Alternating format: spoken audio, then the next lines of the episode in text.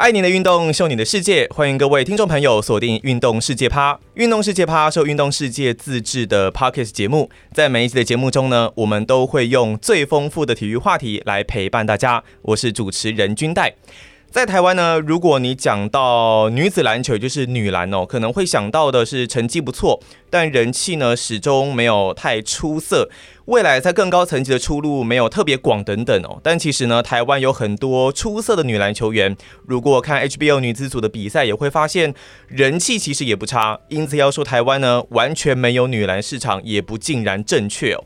所以呢，在今天的运动世界趴，我们特别邀请到台湾的女篮一姐钱维娟钱姐，一起来跟大家聊一聊台湾女篮的整体状态，还有男女球员之间的差异，以及她自己的一些故事哦。欢迎钱姐。君代好，还有所有的听众朋友们，大家好，我是钱姐钱维娟。哇，听到钱姐的声音呢，我真的是感到非常的荣幸呐、啊！今天邀请到钱姐来到我们的节目当中哦。那当然，在节目的一开始，其实也不免俗的，可能想要跟钱姐稍微询问一下，哎，钱姐其实说实在，真的纵横体坛非常久的一段时间，超过了二十年了。那当初是怎么会走上篮球的这一条路呢？其实还蛮有趣的哦，这个这件事情就是讲到我怎么样开始接触篮球这个这项运动啊。其实这个常常在说，但是每一次讲我都还是很兴奋，因为我觉得对我来说，或者是也。建议也给很多很年轻的，不管是家长或者是小朋友，我觉得也是一个很好的一个一个 model。那我小学其实呃，我是家里唯一的女生，我是老幺，排行老三，所以呢，这个我小时候的玩伴都是哥哥。那我妈就希望说唯一的女儿，所以她呃小学二年级就让我学钢琴了。我记得琴姐以前学过很多乐器，对不对？是我法国号吗？还是呃，法国号还没吹到，就、哦、还没吹到。对，后来我就就已经去打篮球了。嗯。那那时候先学钢琴，然后呃，我的钢琴老师其实就是我学校的乐队老师。那我们学校有规定，四年级才能加入乐队。嗯。但是我的老师呢，大概我觉得我对音乐好像这个。因为我们叫节奏乐队，有小学有什么口风琴、手风琴这些，嗯，然后老师觉得我的节奏不错，所以三年级我就破格进入到乐队里头。那时候我吹的是口风琴，哦，四年级才能加入，但三年级就破格。对对对对对，破格。然后四年级的时候呢，学校有组篮球队，那老师也把我选进去了。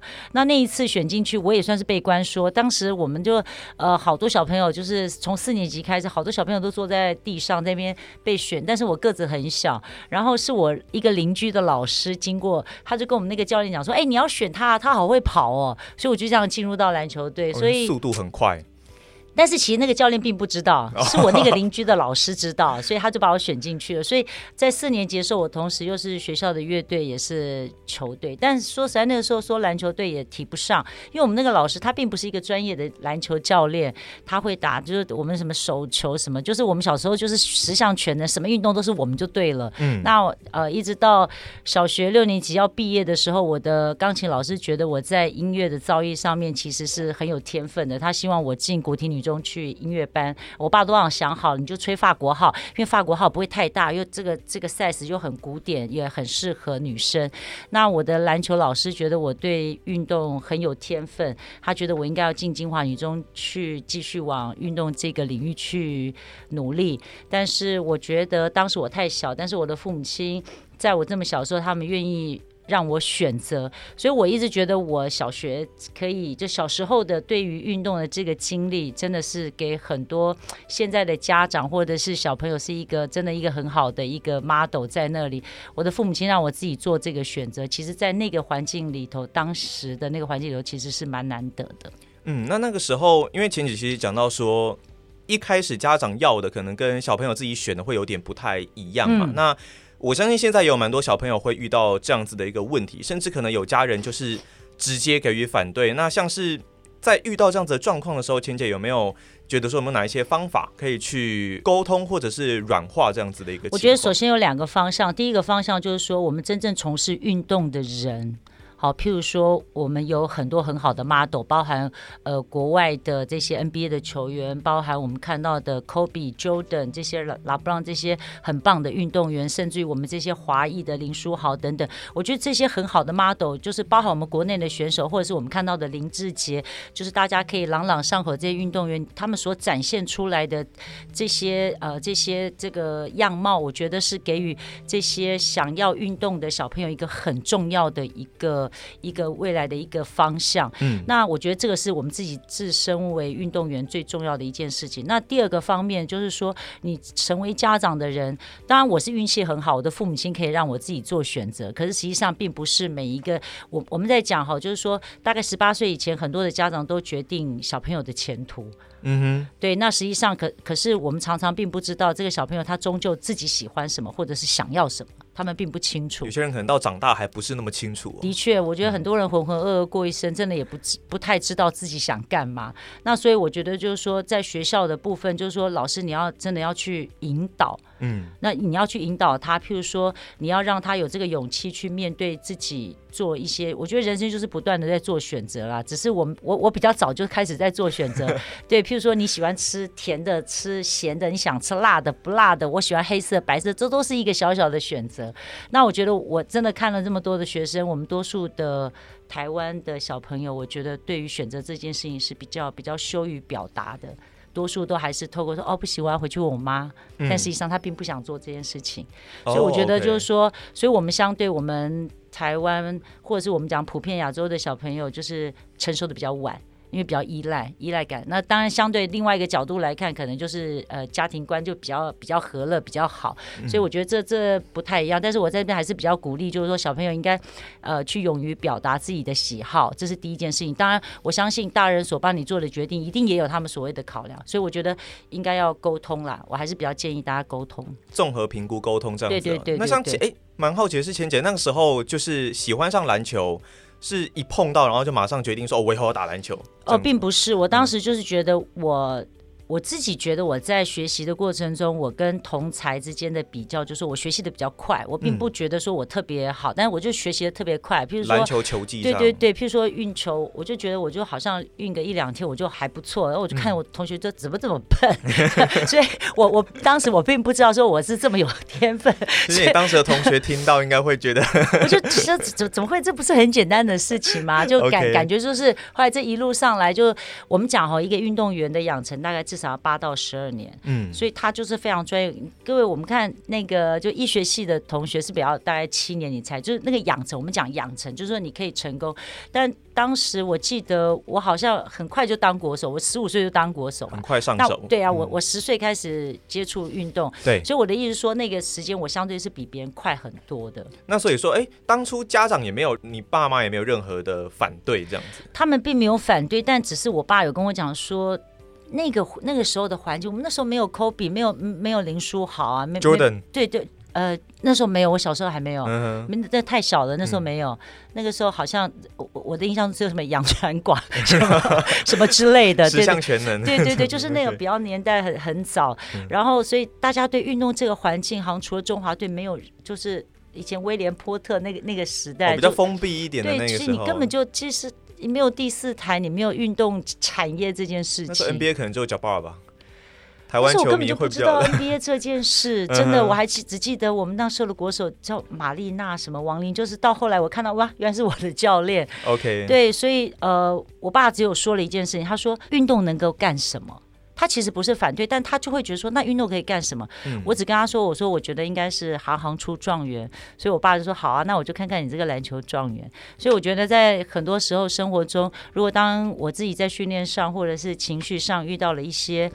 呃，比较不如意或者是比较低潮的时候，我都会想起说啊，我跟我爸说好像要出状元，我爸要等着看我这个 篮球状元，结果真的就变状元。呃，不敢啦，但是就是说至少会激励自己，因为你会觉得说我在这么小的时候，我的父母亲可以让我自己做选择，那我要为我自己所选的这个去负这个责任。嗯哼。那像是呃，因为以台湾整个运动的环境来讲啊，女性呃，我们讲直接一点了，女性在运动领域中的占比，目前来讲可能往往还是比较不及男性的一个情况。那甚至可能很少会有女性来领导球队，例如说可能教练的男女比例啊。嗯、那虽然说像比方说 NBA 可能马刺有这个 Becky Hammon，她现在在马刺当首席教练嘛。那也可不可以请钱姐稍微分享一下你对于男女性别这样在运动上面的一些差异的观点。好，实际上我觉得哈，就是说有一些呃女性的运动员，或者是在从事这个女性运动行政的这些，他们常常会有一个态度，就会觉得说，呃，男女比或者是说不公平这件事情。可是实际上，我觉得大家应该要把心态调整一下，就是说，其实你在全世界各地差不多，除非你是体操。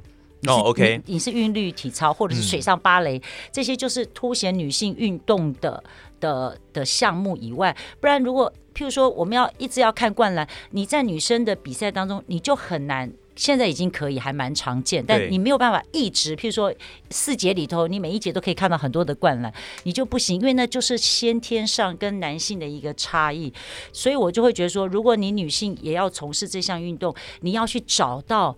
可以去展现的东西，譬如说，你可以看到一个非常好的一个团队的合作，嗯，以及呃女性，我觉得在投篮比的命中率上，我觉得女性的命中率其实是很高的，或者说她去执行教练的这个执行度是很高的。我的意思说，你要去转换这个精神跟这个态度，然后去建立这样子的一个环境。譬如说，我在看 WNBA 的时候，我就会呃，我我记得我在看那个火花队的时候，嗯，那个现场的氛围就跟看。男生看湖人队就不太一样，虽然是同一个球场，嗯哼，但是那个感觉看女生的感觉比较像，你会觉得大家有点像嘉年华。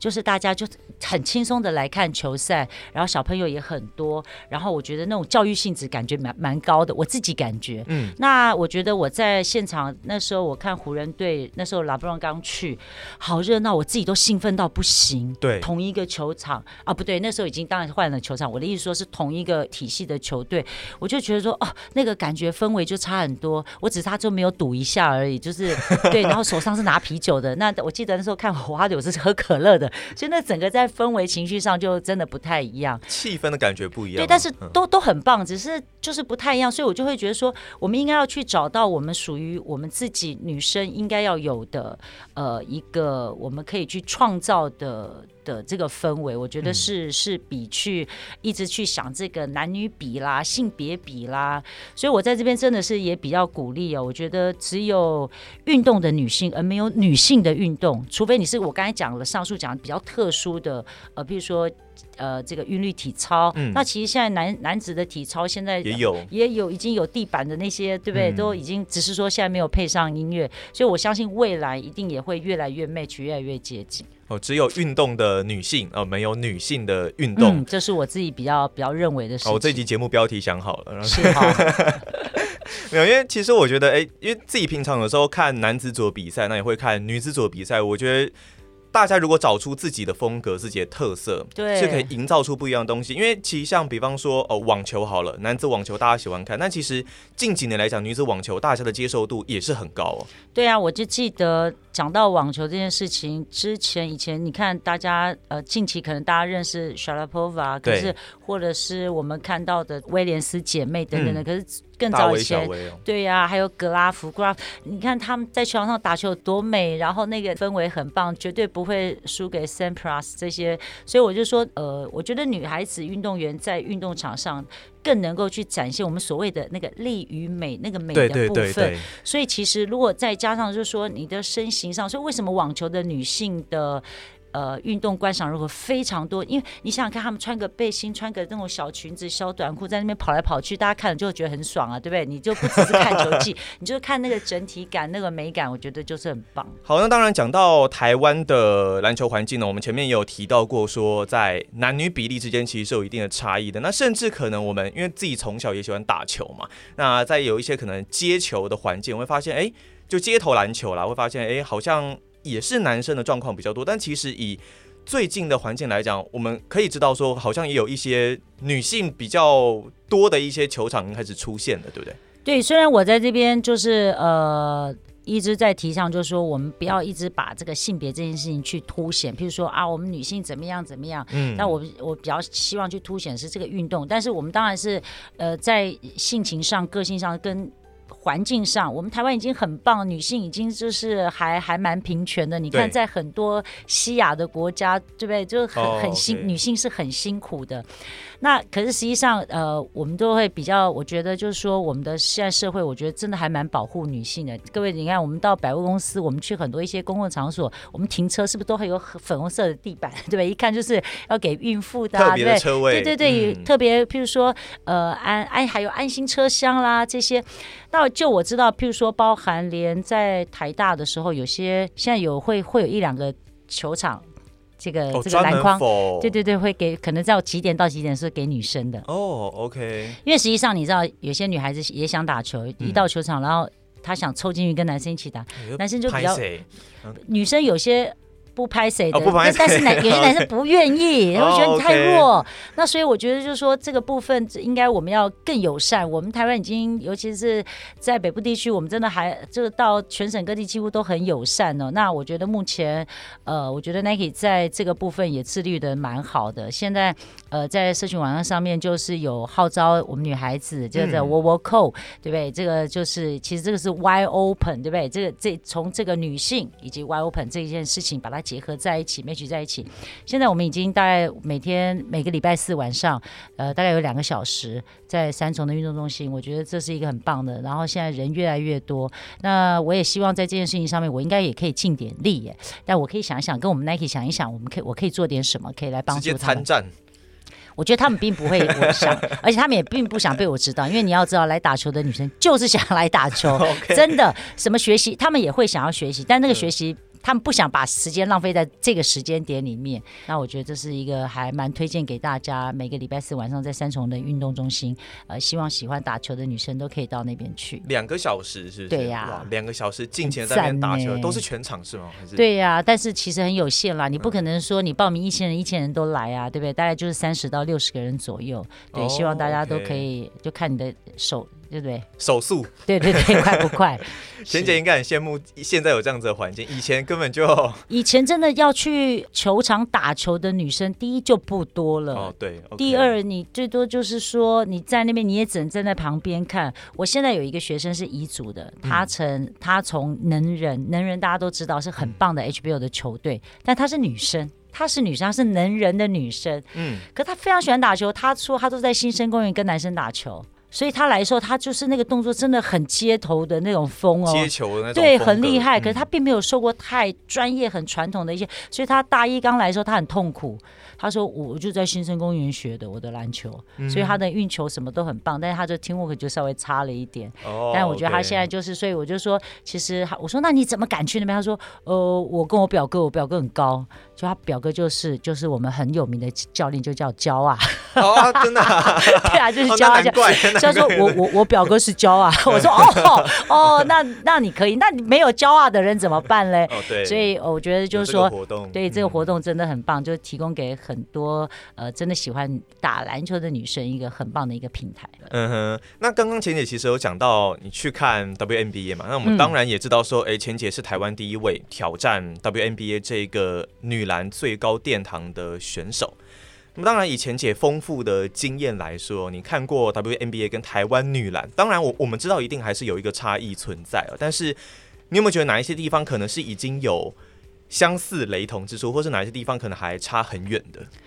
我想举个例子哦，就是说我在体委会服务的时候，那个时候就。我在立法院就很多立法委员就在询问，因为那个时候刚好是林书豪出来那个 Linsanity 的那那个时间点。嗯，那当时呃那些委员们就问我说：“我们台湾有没有可能训练自己的林书豪？”我说是绝对可以的。但而且我在这边可能可能会被很多林书豪的粉丝可能会攻击哈，但是我只是用一个比较专业的角度来分析这件事情，就是说，我认为哈，就是说林书豪的在技术面上面，我觉得在 NBA 里头当然是我讲实在是比较属于中等型的球员。嗯，我觉得他那个技术性，我认为我们林志杰。OK，他强很多。哦、我我自认这这个是这是我个人，我作为一个教练的专业，我我认为是这样，就是他那个整个技术性是比他就强太多，那个变化性，嗯、那个可是实际上在身体的抗衡度，我觉得林志杰是无法去承受 NBA 的这种冲撞的，是无法的。即便他从这个 CBA 回来，已经是蛮能够承受这种呃 CBA 的这个冲撞，可是我觉得那又是另外一个 level，另另外一个级别。所以就是说，我们台湾在技术性，就包含连教练的素质，我觉得。都是目前亚洲来说，我觉得都是非常好的。可是我觉得那个抗衡度是比较，呃，是我们最最缺乏的。所以我在看 W M B A 跟我们国内女篮很重要相同的一件事情，就是一个冲撞性。像我在去参加那个 tryout 的时候。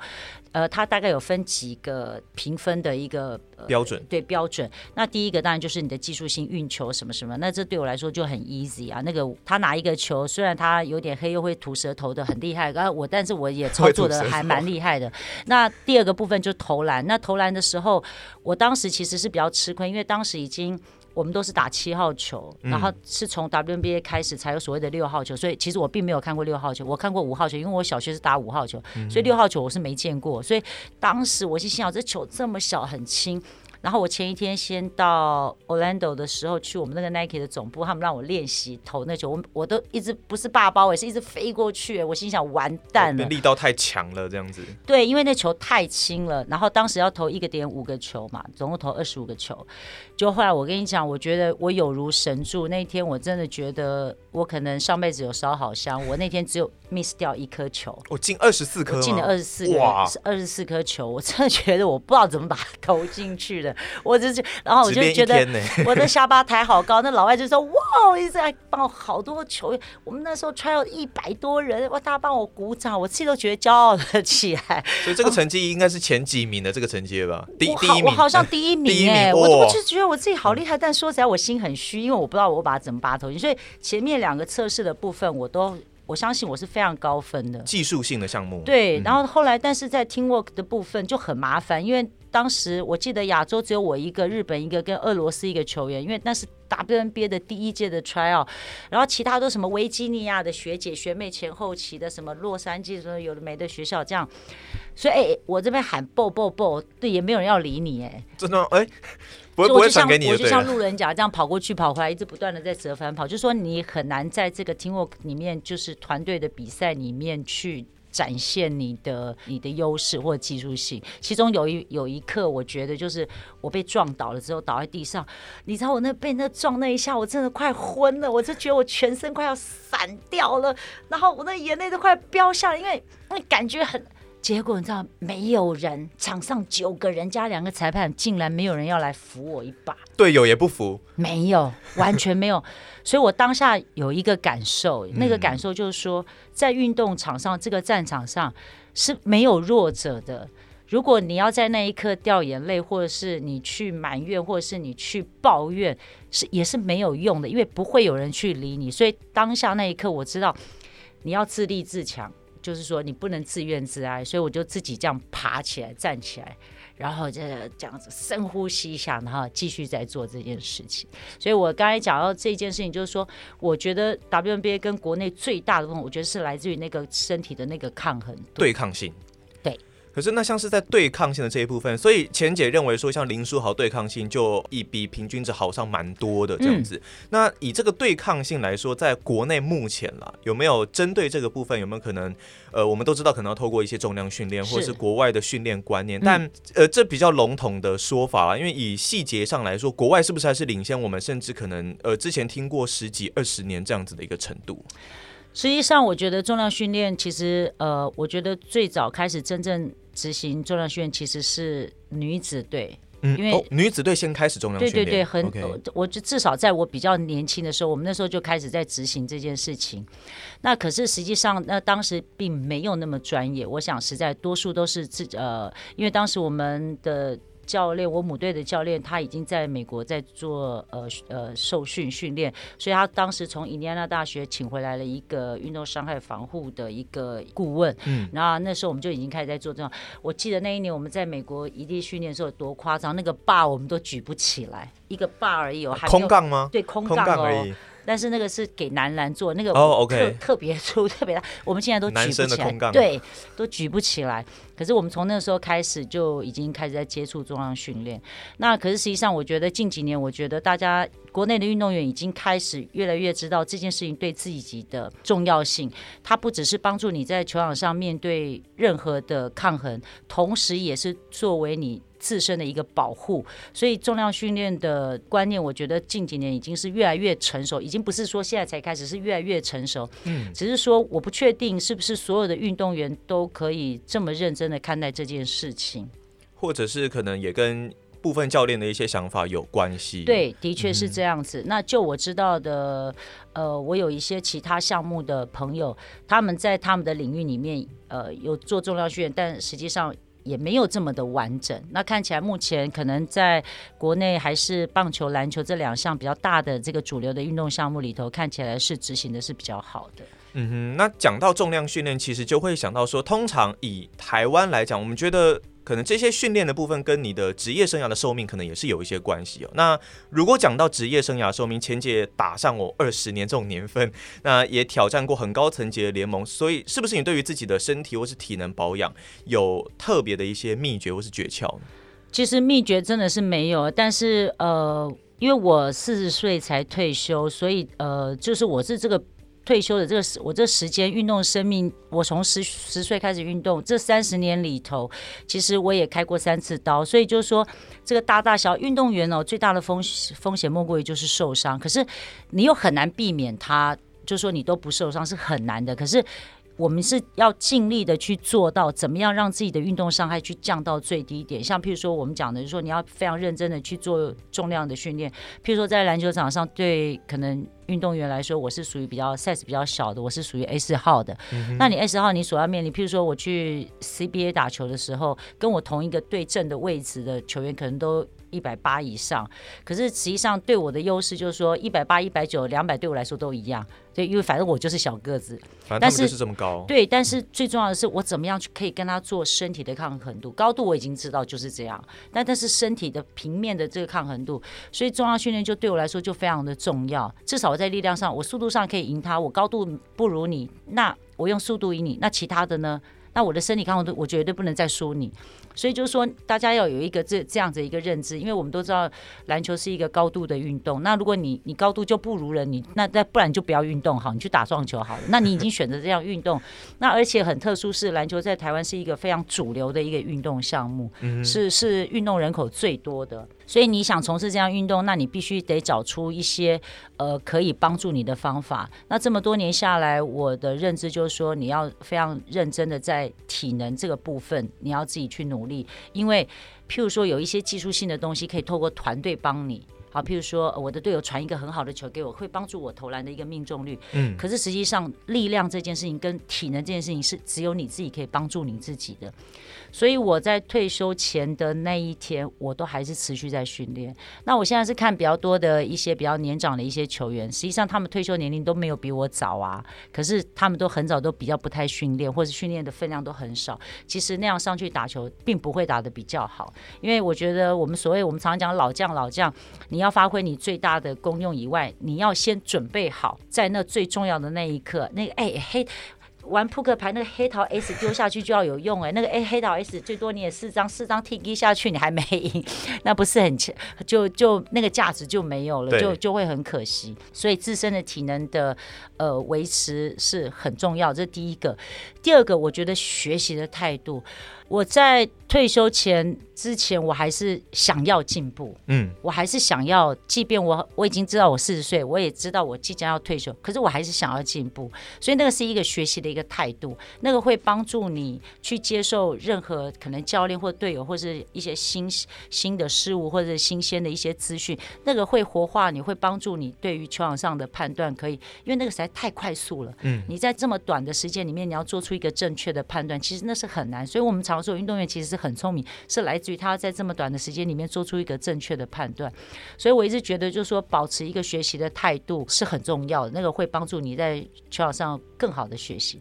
最后一个就是说，我每天训练完，通常我们大概我以前退休前训练大概都差不多到十点，因为我们都比较晚训练，到十点，十点完之后，我的收操、冰敷等等等至少一个小时，包括按摩那一些东西，嗯，就至少一个小时。所以其实我回到家里非常晚了，大概都过午夜十二点。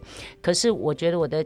我的生活，当时我我不工作，我没有出去做一个。我的同才所有人都已经当教授的已经很多了，就只有我还我的职业就是运职业的运动员，嗯、对，所以我维持一个非常好的体能的状态，心情每天都很好。每天就是下午三点钟出门，然后开车去球队，然后准备好热身什么什么。所以我在运动场前后的准备时间很长很长。我觉得它帮助我可以让我在这个运动场上到三十年，我觉得都一直维持一个非常好的一个状态。我觉得保持热情这一点非常的重要哦。嗯、那呃，以钱姐来说，其实我们也知道你尝试过很多不同的一些身份，例如像是教练、球评、主持人，甚至从政等等。会有这么多不同的身份，是不是也是出于一个勇于挑战的一个心呢？然后是不是也希望透过不同的身份来帮助台湾的这个运动环境，争取更多不同的资源呢？我记得我在比较小的时候，我就告诉我自己，我绝对不要当教练。我觉得当教练就是那些球打的比较不好的人在做的事情。哦，真的吗？因为譬如说我我四十岁退休的时候，呃，就是跟我同年龄的都已经是教练，然后他们来帮我们当靶子，或者是来跟我们比赛的时候我都是要带着我的队员去跟比我年轻的，或者是跟我同才的人去敬礼。可是我觉得，就是那个当然是比较年轻的时候的想法。那我的我想要表达的就是说，我其实是会认为说，如果你是一个真的很棒的一个运动员，我认为你可以做很多的事情，你不一定要做教练这件事情。虽然我现在做了教练，所以我会认为说，那个过程在当运动员的过程当中，我会因为我刚才讲，我就说我对新的事物都很有兴趣。那很重要一个关键点是，当时我的母队我是国内的这个女女孩子的第一个球队哈，这个国泰女篮。那国泰女篮呢，她对于球员的照顾真的是关爱有加。我举个例哦，譬如说我们现在呃明天是星期六了，然后星期五要呃要上课前，因为我们都有交通车会送我们去上课，那你就把、那个、国泰会有交通车，有有都会送学生去上课，oh. 我们都不用没有什么交通的问题，我们就把那个你知道那个领钱的单子填一填，然后。就交出去，就是你你回来练完球你就有钱了，礼拜六你就可以放假就出去，你就有钱了。哦，所以我记得那个时候我刚好在念五专，有一天我就好高兴，好兴高采烈跑到银行门口，就站走进去之后，我竟然什么都不会，我我并不知道要怎么领钱，要拿什么单子，要干什么，就说那一刻我突然觉得好慌，我会觉得说好恐怖，我竟然什么都不会。所以我非常知道我，有这个感受，多数的运动员大概都这样，就是说，就很多的对于生活上很多的事，我们是。是是很陌生的，很很不清楚。当下我就告诉我自己，接下来我一定要很多事情，我要自己去尝试。我要知道，我我可以只要写单子交出去，钱就来。可是我要知道我，我我是怎么操作这件事情。我要怎么理？对对对，我要怎么做？虽然就是这么简单的事情，可是从那时候开始，所以呃，当然我觉得有一次哈，我记得王建民说过一句话，他说：“当你球打好了，什么事情都会来。”的确是这样。当你球打好的时候，比如说不管是你的 sponsor，或者是很多的节目，或者是很多的邀约，就会。来找你，那那时候对我来说，我就是觉得说，就是要接触，就是要去学，努力的去学习。对，我觉得接触会帮助你在不同的领域里面，就是说你会让丰富你的生活，甚至于你在跟人家就是聊天或者是谈吐的过程当中。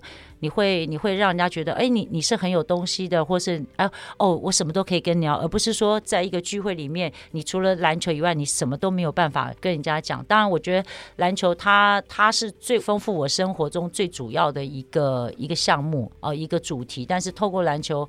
的这个运动，我学习跟接触的更多，所以我觉得接触这件事情是目前我看国内运动员或者是说呃很多的篮球的选手，我觉得是比较害怕去接触新的事物的。那我呃，如果讲到这个问题，可能呃，最终还是要回归教育面上面，对不对？嗯、因为台湾的从小的体育环境，我们老实讲是稍微比较。封闭的，比较专注在这个运动项目上面的。那前脚有没有认为说，在这个部分有没有可以改进的一些地方呢？我觉得对于目前我们国内，我我不敢讲太大的这个大环境，我只是讲我们单纯体育哦，我是非常打叉的，真的非常打叉。嗯、我这边真的非常语重心长的。我从小我没有念过体育班，我只有到大学念体育系，所以我们小时候，而且我们老师哦，你知道最不喜欢哦，把那个所有的运动员都搞在一班。哦，你们老师不喜欢我那我那一批的时候都搭在一起，在一起有个缺点会什么呢？嗯、因为我那时候我们我太皮了，我就会带着大家作怪。譬如说我们就是要翘课要去干嘛干嘛干嘛的，然后大家都会一起，然后因为大家在一起力量就大，就有胆子就会变大。所以自从我们那一届之后呢，每一个我们的譬如说一批。就是这一班两个两两三个，你就比较不敢作怪，就是人比较少。嗯、可实际上，我们跟班上的同学相处的话，要作弊的时候，我们哎，每每天到到学校，我们都要那小抄，大家都把我们做好好的。我的意思就是说，大家我们跟班上的同学互动都非常的好。那可是现在的的环境，你们知道有多恐怖吗？现在是小学就有体育班，哦哦、对对对，现在没错，小学就有体育班，好恐怖哦。那你等于就说，你的生活中，你你都是这些我们运动领域这个圈子的人，那那会很无聊吧？我不知道哎，会啦，真的会。对，我觉得，我觉得并不上，而且体育班的状况，我在这边小小跟大家解释一下，大概他们会主要上一些主要的科目。可能你就不会有劳作、美劳或者是家政什么，我不知道我这个名词可能是太古早的名词了，我不知道现在综合活动的一些对，就是综合活动你几乎就是没有了。然后是呃中午吃完饭休息一下，大概一般的专长时间大概都是两点，两点就开始了。嗯。那我们现在就是北体的话，台北体育学院以前就是专场，就是三点开始，所以一点到三点还要上一些正常的课。你看小学到两点就要开始，就是你主要的专项的运动，所以我觉得太早专项运动会扼杀运动员的成长。什么意思呢？我们讲小孩子的过程是透过攀爬、跑跳这些运动。那我很庆幸，我小学什么运动都做过，我可以从这些运动里面去选我喜欢的。或者是不喜欢的，可是你这么早就给他专项运动，其实他是对游泳是比较比较有兴趣跟比较有天分的，可是他却已经在在篮球的运动场上在做训练。那你就开始训练训练到国中之后，我觉得他可能对这项运动的热情只会减少。嗯，像我这样子一直热情无限的，其实并不多。我觉得你会受到环境或者是训练或者是成就感受到影响。甚至于你的运动，你的养成提早，所以你的运动伤害的风险相对增加很多很多。嗯，所以其实在我看来，就是这么小就有所谓的体育班这种专项的训练，其实我觉得是非常不好的，我是非常反对的。OK，因为我这样子看。钱姐从刚刚跟我们介绍她从小然后到大这样子的一个过程，我觉得是很美式的一个模式，就可能从小接触各式各样的运动。我们知道美国很多的篮球员，他可能也是美式足球校队，可能会有双七甚至三七等等，他会接触很多不同的运动，然后再从中选择一个你自己真正去喜欢的。那我觉得这。可能才是未来比较适合要发展的一个模式。我印象非常深刻，以前陈伟英，呃，他之前在美国的时候，那时候队友呢可能就问他说：“你是念你是学什么专长的？”然后他就说：“哦，是可能就是呃体育系体育相关的。”那他的队友呢会说：“哎，那你自己就在打球啦，为什么你还要念一个打球的系？”对他们，他们美国那一方面的观念是觉得蛮特别的，因为他们自己可能除了打球的专业之外，可能自己也有经济等这些不同的专长，他可能退役之后会有其他出路可以做选择。所以其实这是这不是只有台湾的问题，这是亚洲，亚洲，哦，亚洲，OK，日韩。呃，中日韩是包含连大陆都差不多，几乎运动员大概都是念体育相关的科系。当然，我觉得近几年我们台湾，尤其是我讲我们篮球真的很棒哦，很多元。我们现在篮球有三级，大学的话，你现在现在对于我这种体育系的这种学校的老师哦，真的很辛苦。就是说，因为太多元入学的模式，再加上比如说。我想要继续打球，以前想要打球，你就你想要运动，你想要继续在运动里面继续深造的话，你必须得从事运动相关的科系。嗯，可现在不用啊，我念台科，现在连台大都打到我们一级了，成大也可以呀、啊，对，不对？男生还有台艺大啊，就是啊，对，所以我觉得其实是很棒的。嗯、那当然我，我我不确定，就是说在一些这么好的学校里头，是不是一样也可以协助到，真的是帮助这些运动员再往其他的方向去。我记得有一次我碰到一个，在一个比赛里面，我碰到一个医生，就他说他是射箭选手，我以为他是呃，他就是队医，就不是，他是选手，他是来比赛的。可是他自己的工作是 doctor，我我就心想，是医生，对对对，他的医生，那我不知道是尊称还是他真的就是医生。他说他就是医生，我就心想他他当医生好酷哦，那他怎么训练？他说每每天早上四点钟训练，哇，四点开始。他说如果我他们说一般的选手要射三百支箭，每天至少，他说他只能射一百支。可是他说他每一支都当做最后一支来射，所以他的每一支箭都非常的专注在射这件事情。可是因为他说我真的太热爱了，即便我现在已经当医生了，可是他认为不冲突，所以他比别人早起床，四点钟开始射箭。好酷哦！所以我就觉得说，从这这个故事告诉我们，就是说，只要你想要做，我觉得真的没有什么就是事情是可以影响的，或者是说会去阻碍你。即便你可能没有办法这个训练量，你看讲到四点钟，Kobe 也是告诉我们啊，四点钟对不对？这个这个这个天空是什么样子，我们都我们都没见过，他常常见，对不对？所以我就说，他这么棒的选手，都已经当到医生了，当到这种 NBA 一级的选手，他们都可以做到这件事情。我觉得对我们一般人来说，有什么是不可以？对，那当然讲到 Kobe Bryant，其实二零一六年的时候，那个时候钱姐她你也是担任 Kobe 台湾女子训练营的教练之一嘛。嗯、那当然，今年 Kobe 的事情大家都觉得非常的遗憾哦。那钱姐是不是可以跟我们分享一下过去你跟 Kobe 针对女篮可能有一些交流的内容这个部分？好，其实我觉得很特殊一件事情就是说，Kobe 他就是。都是女儿嘛，女儿陪着他。嗯、那我觉得当时其实呃，我记得二零一六年来之前，他其实已经来过台湾了。那一年来的时候，我是观众，然后呃，他也是有类似做这种高中的一个训练。不过我记得那那一次好像是在台大体育馆，然后是带的是男生，然后大家就是全场就是他，你也知道，但我们台湾人就是比较呃，就是比较肤浅一点，就是叫灌篮灌篮，就是一定要叫他灌篮。但 Kobe 很酷，他不灌。他没有灌，他就是不灌。呃，来到台湾的，从 Vance Carter 开始，每一个都有灌，然后但是、嗯、我好像没有看到他灌呢，他真的没有灌呢，他好酷，他也就不灌。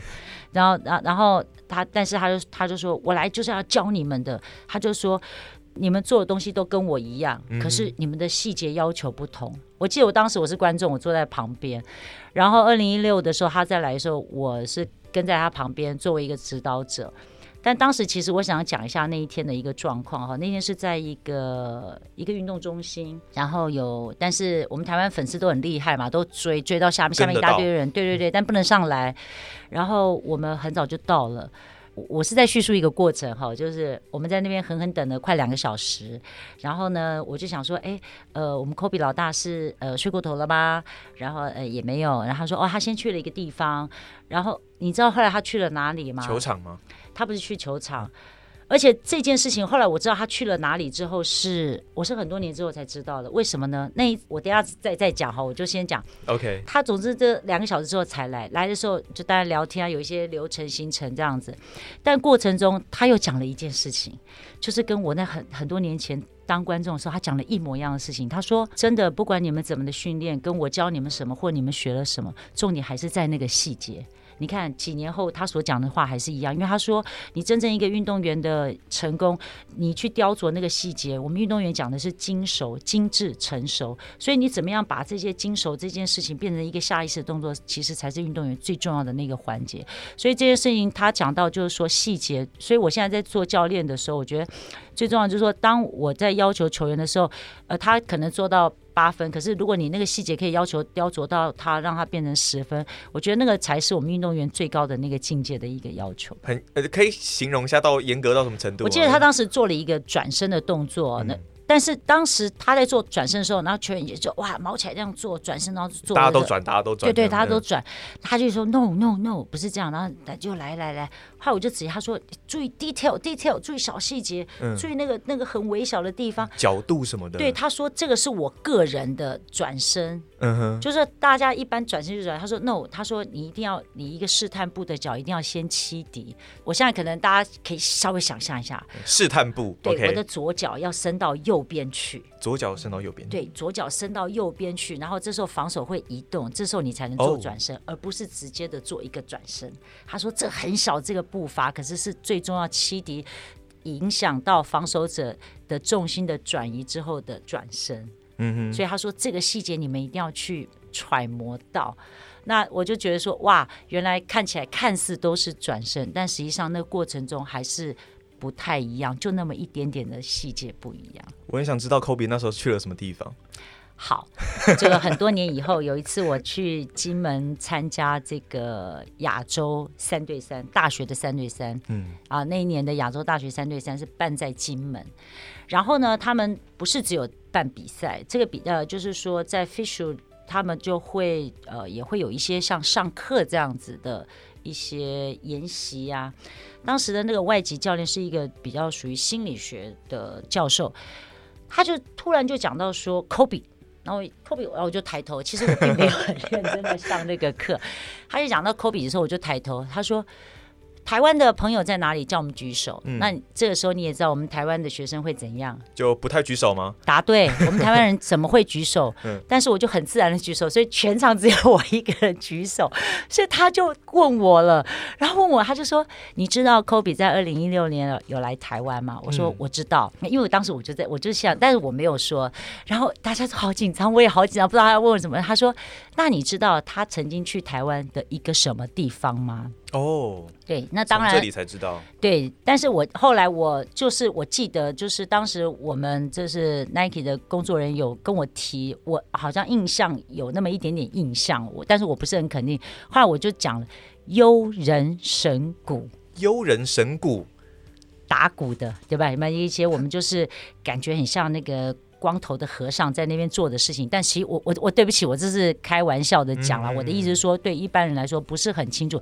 其实它像一个艺术，它是一个表演，但又像一个修炼，嗯、然后又像一个心灵上的一个一个自我的寻找。哦、我我不知道我这样讲是对不对，但是。就在当下的一个感受，他说：“对，你怎么知道？哇！这时候大家投以这个所有的目光，除了那个这个叫什么蒙古队的听不懂我在说什么以外，其他对大家都知道我在说什么。崇拜的眼光，对对对对对。哦，当时我就整个骄傲了起来。嗯、那后来，呃，他就开始在讲述，就是说，他说 NBA 很多的选手在做一些冥想哦，就是说他们已经这么高阶的运动的选手，可是他们。”对于很多的训练，不止已经是身体上，他们已经到达一个极限、一个极致。他们想要再进步、再进化的时候，要从心灵面。所以他就在讲 Kobe 这件事情。当然，我觉得就是说，你看他已经这么厉害了，NBA 每一年三四百个球员里头，然后大概我们台湾可以叫得出名字，大概才二十个吧。但是这二十个里面，他又是这么 top 的球员。你看他。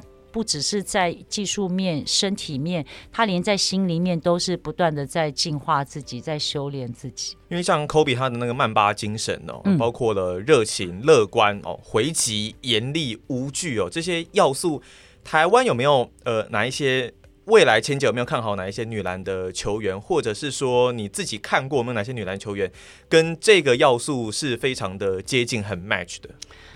我不知道哎、欸，我觉得那个当然，刚才上述我们讲 Kobe 的精这五大精神哦，就是说，我觉得这曼巴精神是真的是很棒啦。但是我我刚才只是想到，就是说对我来说，我觉得这五项里面哦，跟我最 match 的就是热情，就是热情，热情就有其他四项了。对，因为我觉得你到后来就是说，因为 Kobe 是很严厉的在要求自己跟他的队友，嗯，那实际上我们现在在当教练的。我说实在，我并没有那么严厉，我不是那么严厉的人。但实际上，我觉得严厉哦，并不是来自于那个样子，或者是你多么的凶，而是那个是一个态度。你要让你的球员告诉你，你是很很认真在看待你训练所有的错误或者是对的事情。我觉得那是一种态度。我觉得倒不是说你要多凶多严厉，我我自己这样子解读了。那我现在看到的多数对于严厉这件事情，好像我们比较看得到是教练居多。嗯哼，运动员真的这么严厉？像 Jordan、像 Kobe 这种跟他当队友都会很害怕的这种严厉 运动员里面，我真的比较看不到。哎，多数都比较，我觉得可能是跟我们亚洲人的教育有关，就是比较客气，就是呃，可能多数只有学姐会比较稍微严厉一点点，对学弟或学妹、学长可能稍微凶一点。但你说真的那么严厉的要求队友，真的，我我讲实在真的不多见，真的很少乐色话会喷那么凶的。不多，不多，不多，不多。我觉得可能是，尤其是现在整个社会，早期可能有啦。嗯、以前我们学姐，我们的以前学姐会啊，就以前我们觉得那不是严厉，那个我们我们是觉得很机车，就自己打的不是很好，就会这样很机车。对对对啊，你很准啊，都不用传球啊。我就想，我你刚才都讲我很准，我还要传球给你嘛？就我们都会觉得那个不是严厉，嗯、那个是比较比较会去机车学妹这样子。对，目前我看起来严厉真的不多。嗯，对。那当然，因为每一个世代都不太一样了。现在篮球跟过去的篮球可能当然也比较不一样了。那以台湾 HBL 女子篮球的一个现况来讲，其实有一些好手已经慢慢展露出来了嘛。比方说，可能像呃北一女的宋瑞珍啊，然后永仁的邱群熙这些人等等。那钱姐有没有觉得他们未来可能会面临到哪一些比较不一样的挑战，或是有没有什么样的建议可以给这一些想要在篮球持续发展的年轻学子？我还是从两个方向来讲，就是说你要更多的学习，是帮助你篮球场更好的学习。就是说，呃，因为我们刚才讲到，就是说我们学校，我们台湾的一个教育的一个体制，那他们也是从小就是念体育班出来的。那实际上，我觉得就是说，那相对的，你所学习的领域会窄化，嗯，就会很可惜。所以这个时候，你就要需要靠自己去多接触人，透过人与人的沟通相处。这个，因为我们今天在做广播，我以前自己也做过广播。然后呢，我当时我还在念书的时候，我跟唱片公司签约的时候，那个时候我记得我的唱片公司我那个部的部长哦，他跟我讲，他说你要常听广播。那时候我才刚刚开始开车，他说你要常听广播。我说为什么？他说广播因为没有画面，嗯，所以而且广播啊，他说说话其实是有有感情的，有有表情的。我说什么意思？他说。透过声音，你可以去想象那个表情跟那个情境，同时你会知道要怎么去形容事情，然后让看不到你看不到画面的人可以去想象。所以我其实从那时候我就很认真坐计程车啊，或者是开车，我就都听广播，听人家说话。我觉得那个会帮助我们很多。语言表达上面的帮助，我自己觉得，嗯、对，所以我真的呃还蛮建议现在的年轻的球员，其实宋瑞珍，你看他才高一，他可以打球，就是还蛮奔放的，蛮不羁的这种感觉。可实际上，当然他的个子条线。当然，我觉得普遍我们亚洲的球员大概就是这个身形。嗯、那怎么样让你的智慧，就是说球场上可以更快速的做出正确的判断？我觉得应该是他呃未来应该要要再努力的部分。我之前啊，因为在跟钱姐做这个访谈之前，找了一些的不少的一些资料。嗯、那呃，在先前的一些专访当中看过，所以钱姐其实都有自己准备一个小手札。嗯，小小小笔记本，嗯，然后上面会记下一些自己有兴趣的话，对不对？对，因为我觉得那个是一个学，怎么说呢？因为我以前啊，以前我看报纸的时候，然后他说，呃，NBA 怎样怎样，然后譬如说 Michael Jordan 说他说什么，然后 Kobe 说什么什么什么，然后你就会觉得说，哎，他怎么会这样子回答？好厉害哦！他们怎么都可以讲出。对，那我就告诉我自己说，有一天那个麦克风渡过来我嘴巴的时候，我一定也要讲出像这样子很经典的话，或是让人家觉得哇，他讲的好棒。就就是我希望运动员是球场上表现很棒，那个讲话也是这么棒。因为我常看我们 国内很多打球球打得好帅气的运动员，就麦克风嘿啊，我就觉得今天还不错啊，状况还不错啊，这样就觉得整个就落掉了，就很可惜，所以我就告诉我自己说啊，我一定要像这些。很棒的这些 NBA 的运动员学习，让球场上跟球场下的那个很棒是很一致的。所以先从学说话开始。那可是实际上我们想说学习很简单，把它抄下来当然很简单。可是抄下来之后，怎么样可以透过讲话讲出来？你要常常不断的学习，然后呃真的去把它变成内化，你才有可能在下意识说出来，或者是慢慢的去体认很多的事情。那个就是要很多的接触啊。所以有时候我包含是笑话啦，哎，你不能说只有聊你专业的啊，有些人就对篮球没兴趣，那怎么办呢？嗯，我就举个例，有一次我就是我在念研究所的时候，那时候 seminar 就是我要上台报告，结果电脑就出状况了，可是我又是个电脑白痴，我又不会，然后同学在那边帮我接线，就这样很干站在台上，那是一个阶梯教室，一百多人，我就好紧张哦。阶梯教室吗？对，那是旧旧教，我就很紧张，我就说。呃，这样好了，在这个维修过程，我我来讲个笑话好了。对的对，你就要赶快讲一个笑话，然后大家就笑得很开心啊。嗯、那我的意思就是说，你要怎么样去在那个当下去化解那个情况之下，然后也让自己也去化解那个尴尬跟那个时间点。我觉得那个就是一个呃，必须平常要有一些准备，而不是就很干的站在那边。那以前是讲笑话，我现在也会说，如果大家不嫌弃的话，我就来唱首歌好了。哦，就各种都可以发挥。对对对对对。我不认为我唱歌唱得很好，但是就是说，你可不可以在那个当下去解决那个状况？我觉得那个就是。不只是运动员在球场上要这么快速的选择一个正确的判断，其实在生活中也是一样可以把它延伸过来。对，而且我觉得运动员在这一方面是可以做得更好的。那相信今天钱姐带给我们的，其实就是不断的学习，然后永葆自己热情这样子的一个态度哦。那真的非常感谢今天钱姐钱维娟来到我们运动世界趴的节目当中。那运动世界趴呢，是一档以运动时事还有人物故事为主的一个 podcast 的节目哦。那如果呢，你对我们的节目有任何的建议，或是想要反映给我们的，都可以上脸书搜寻“运动世界”，然后私讯或是留言给我们，让我们知道你们宝贵的建议。那当然，今天非常谢谢钱姐来到运动世界趴，谢谢。好，那我们呢这一期的节目就到这边告一个段落，我们下期节目再见喽，拜拜。